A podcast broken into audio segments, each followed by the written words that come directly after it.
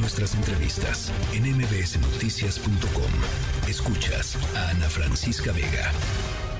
En este espacio le hemos estado dando eh, un lugar especial al caso de Paola, esta chica adolescente de 12 años, niña de 12 años, originaria de San José Manialtepec, en la costa de Oaxaca quien desde eh, enero de este, de este año ha tenido problemas para seguir con sus estudios porque eh, decidió portar el pantalón del uniforme escolar en lugar de falda. Desde marzo, o sea, ya traía problemas desde enero, pero desde marzo simple y sencillamente no la dejaron entrar. Eh, a inicios de mes apenas platicábamos con su mamá, la señora Paula Hernández, quien nos dijo que está a punto de perder el año escolar porque, fíjense, uno de los acuerdos a los que había llegado la, gente de, eh, de Oaxaca, la autoridad oaxaqueña, era de pasarle un link para que Paola pudiera entrar a través de Internet a tomar sus clases y que no perdiera el año. Eh, nada más decirles, Paola y su mamá ya se tuvieron que ir de su comunidad porque el acoso llegó a tal que se sentían inseguras de estar ahí. Así es que, Paola, ni escuela, ¿no? Ni derecho a la educación, ni ni casa, ni el único hogar que ha conocido en los últimos, en sus, en sus, en sus cortos 12 años de vida.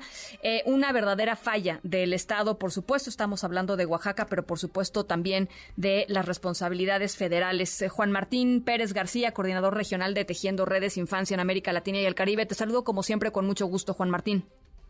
Muy buenas tardes, gracias Ana Francisca por retomar ese tema y no dejarlo pasar en medio de tantos hechos, porque tal y como lo refieres y haces un recuento, nos muestra un fracaso más del Estado mexicano frente a los derechos de niños y niñas para poder decidir sobre su vida y específicamente algo tan sencillo como es usar un pantalón.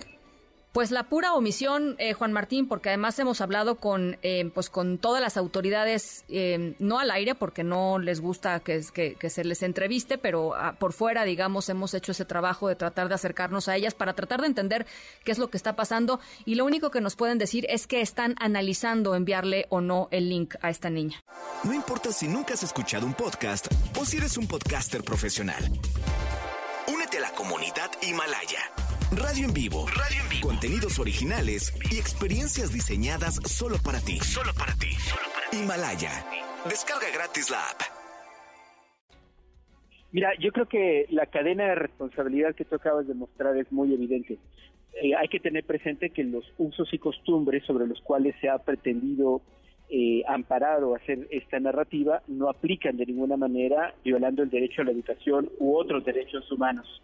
Eh, segundo, las autoridades eh, del estado de, bueno, en este caso del municipio de, de, Oaxaca, no tienen ninguna facultad eh, sobre el derecho de, de, la niña, que además hay que ubicarlo, tiene que ver con una competencia de orden estatal y federal.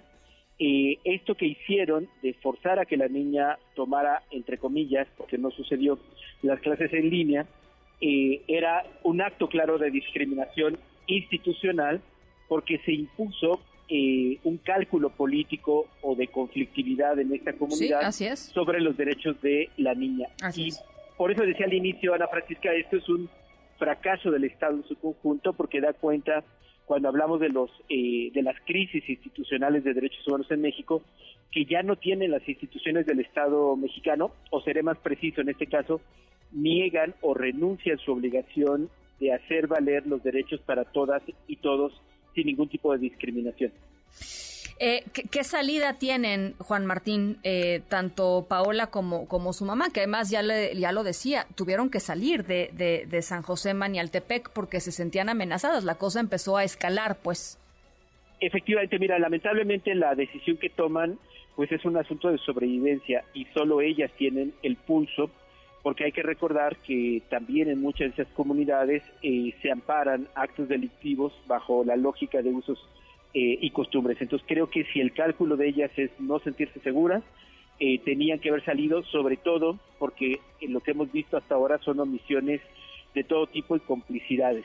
Eh, o sea, lo ideal es que no hubieran salido, hubieran tenido la protección policíaca o de otro tipo que ameritaba, pero sabemos que las autoridades del municipio, las estatales, son cómplices de estos hechos.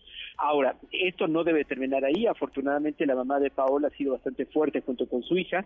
Han desarrollado litigio y este litigio puede ser estratégico, aunque tarde, seguramente eh, va a ser importante para todas las niñas de la región.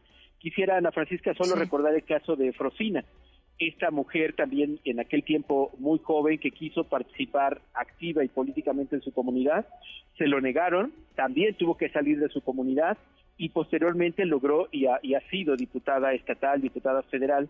Y bueno, lo pongo como ejemplo porque pese a que se ha argumentado que los usos y costumbres son algo inamovible, eh, no, no se puede frenar frente al avance de los derechos humanos y las obligaciones que el Estado mexicano tiene. A nivel federal, el CONAPRED, lo cual lamento muchísimo, porque además su presidenta, como sabes, es una mujer indígena, eh, que ha guardado silencio hasta este momento, tiene todavía muchos recursos que implementar para lograr que la niña pueda no solo regresar a su comunidad, sino sobre todo no perder el grado escolar. La Secretaría de Educación Pública, en la persona de la maestra eh, Leticia Ramírez, tiene también una gran oportunidad para evitar que esta, esta niña pierda el grado escolar y sobre todo para que la escuela, que es un derecho, en este caso el derecho a la educación y la escuela como medio, pues no sea partícipe o copartícipe de este acto de discriminación estructural que se está dando. Bueno, pues es que es increíble. Más de un mes y medio analizando si le mandan o no un link a esta chica para que pueda seguir estudiando. Pues por supuesto, seguramente perderá eh, el ciclo escolar. Nosotros insistiremos en este, en este tema. Juan Martín, muchísimas gracias por lo pronto. Gracias a ti, Ana Francisca, por el seguimiento fantástico que has hecho. Te agradezco. Muy buen día.